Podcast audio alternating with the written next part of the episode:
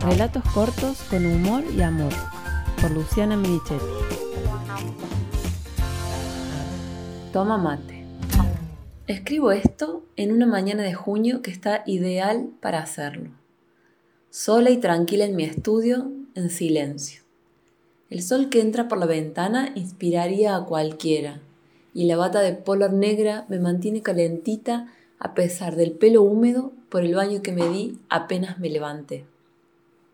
¿Cuántos de ustedes completarían esta escena con un mate para que fuera la ideal? Si sobre la mesa donde escribo hubiera un mate, se le vería el humito subiendo recortando el haz de luz. Habría un termo y una yerbera con dibujitos de colores. El perfume de la tan amada infusión impregnaría el aire, y los únicos sonidos que acompañarían el silencio serían el del agua llenando el mate y el de la boca vaciándolo.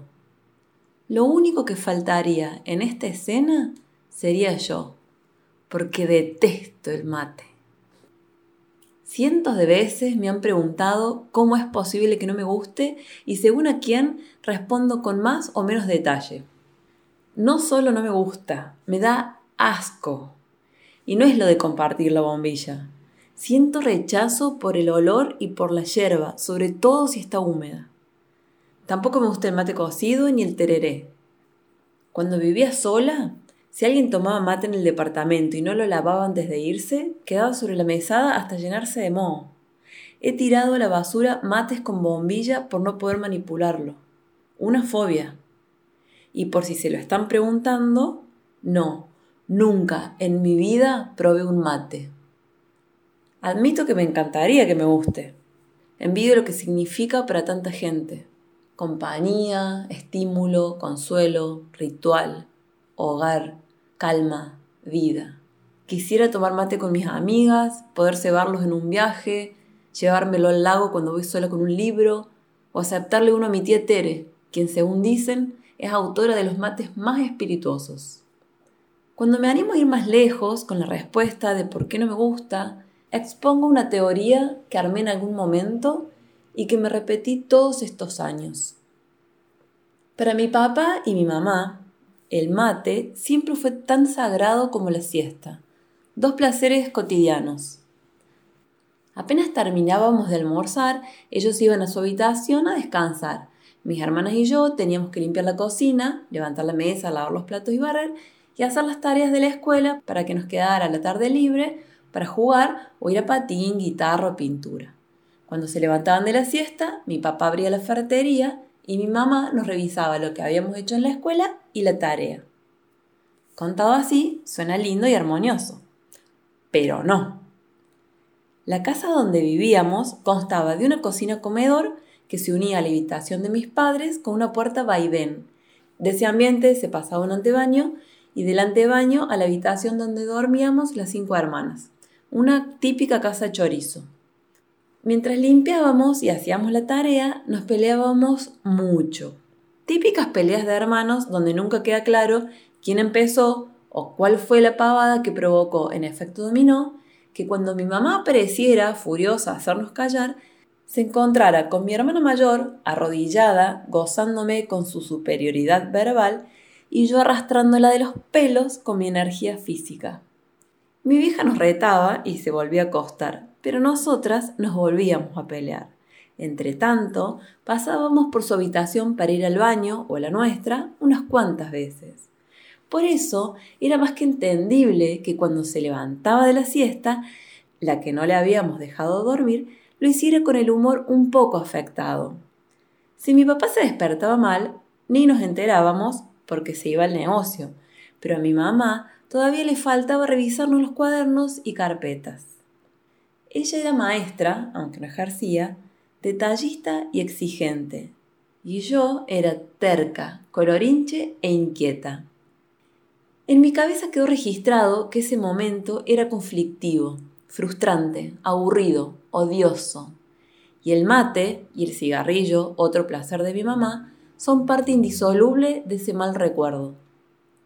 Así he justificado mi aversión a ambas cosas tienen el olor de hacer la tarea enojada, sin ganas, teniéndola que corregir mil veces hasta que mi mamá la probara.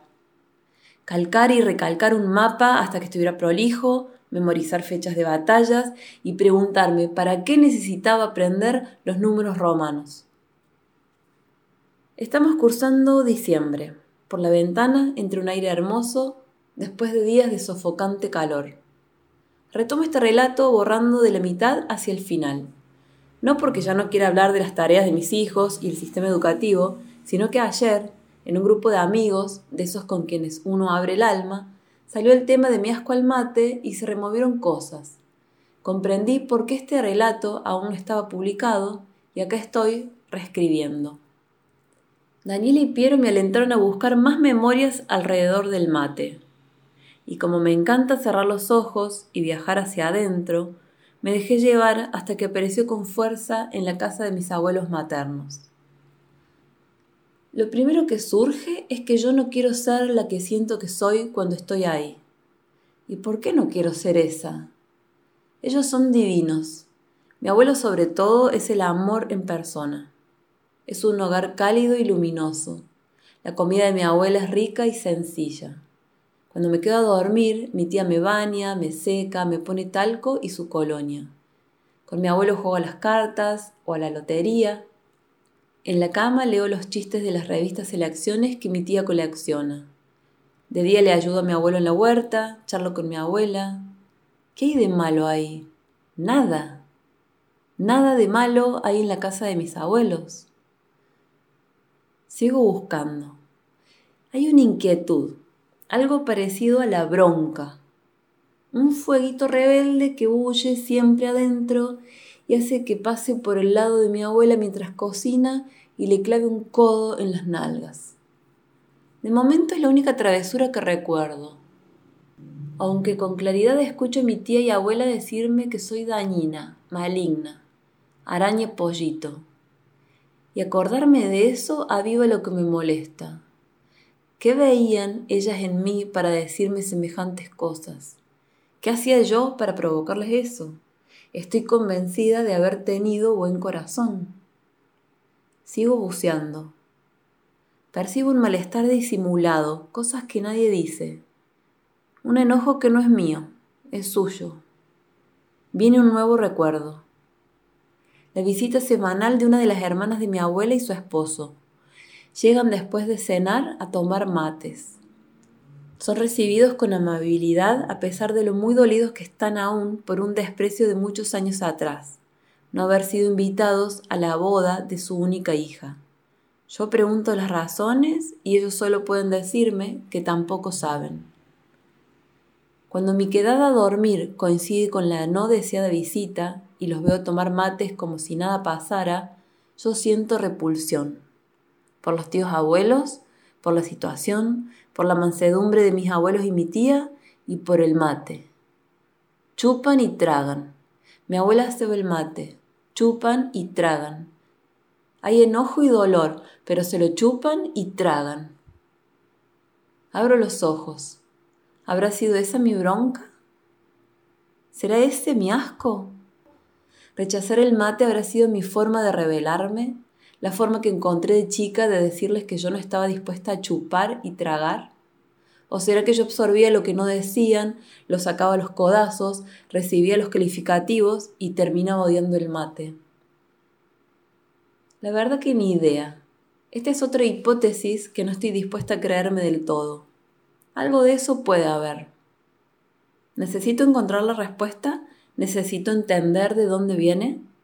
Más que necesitarlo, creo que me gustaría, porque siento que si encuentro el por qué, podré animarme a probar el mate. Intuyo que el día que lo pruebe no solo le habré perdido el asco, pasaré un portal hacia una nueva etapa de mi vida. El mate es del mundo, poco sincero, de los adultos. Creo que un poco la resistencia tiene que ver con eso. Estamos en febrero. Retomo el texto. La tarde está ideal para eso. Estoy sola y tranquila en mi estudio, en silencio.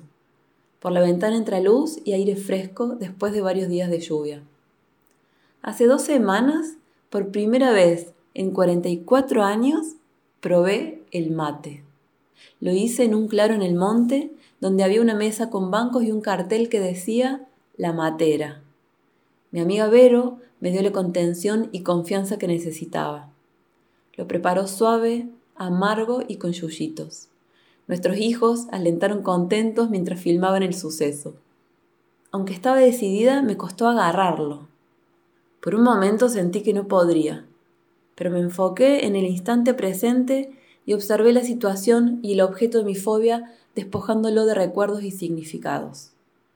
Es un recipiente con agua, hojas y un sorbete. Y te encanta probar cosas nuevas, Luciana, me dije respirando profundo. Por un segundo me sentí lista y me animé.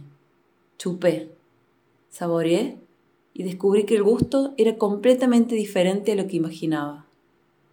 Los chicos aplaudieron y lo volví a probar. Confirmé que la boca no me mentía. Puede parecer exagerado que lo hayamos celebrado tanto. Pasa que si bien ninguno supimos bien qué fue, todos sentimos que algo había sanado.